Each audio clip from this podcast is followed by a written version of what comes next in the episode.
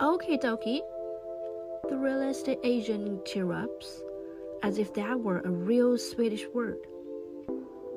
The policeman looks down at his notes. Isn't this an odd day to have a showing the day before New Year's Eve? The real estate agent shakes her head and grins. There are no bad days for the House Tricks real estate agency. The policeman takes a deep breath, then several more. Right, let's move on. When you saw the perpetrator, what was your first react?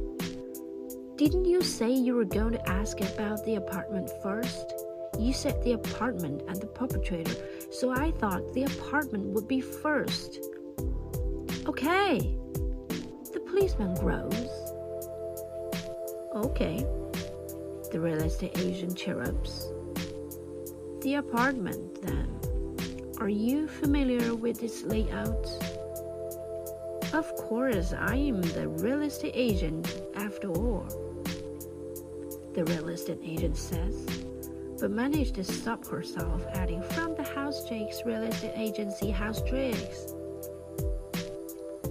Seeing as the policeman already looking like he wishes the ammunition on his pistol weren't so easy to trace.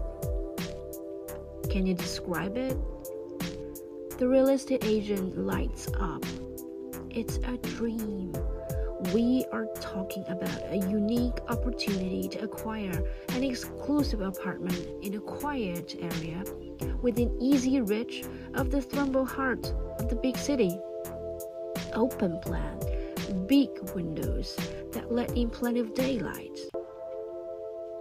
The policeman cuts her off. I meant, are there closets eh, hidden storage spaces, anything of that sort. You don't like open plan apartments. You like walls. There's nothing wrong with walls. The real estate agent replies encouragingly, yet with an undertone that suggests that in her experience, people who like walls are the same sort of people who like other types of barriers. For instance, um, are there any classes that end? Did I mention the amount of daylight? Yes. There's scientific research to prove that daylight makes us feel better. Did you know that?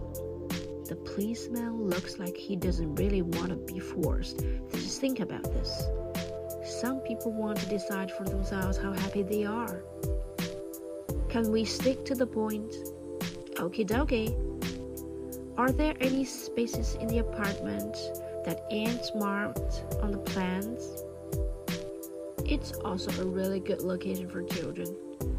What does that have to do with anything? I just wanted to point it out. The location, you know, really good for children, actually.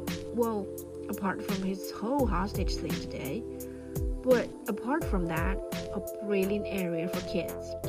And of course, you know that children just love police cards.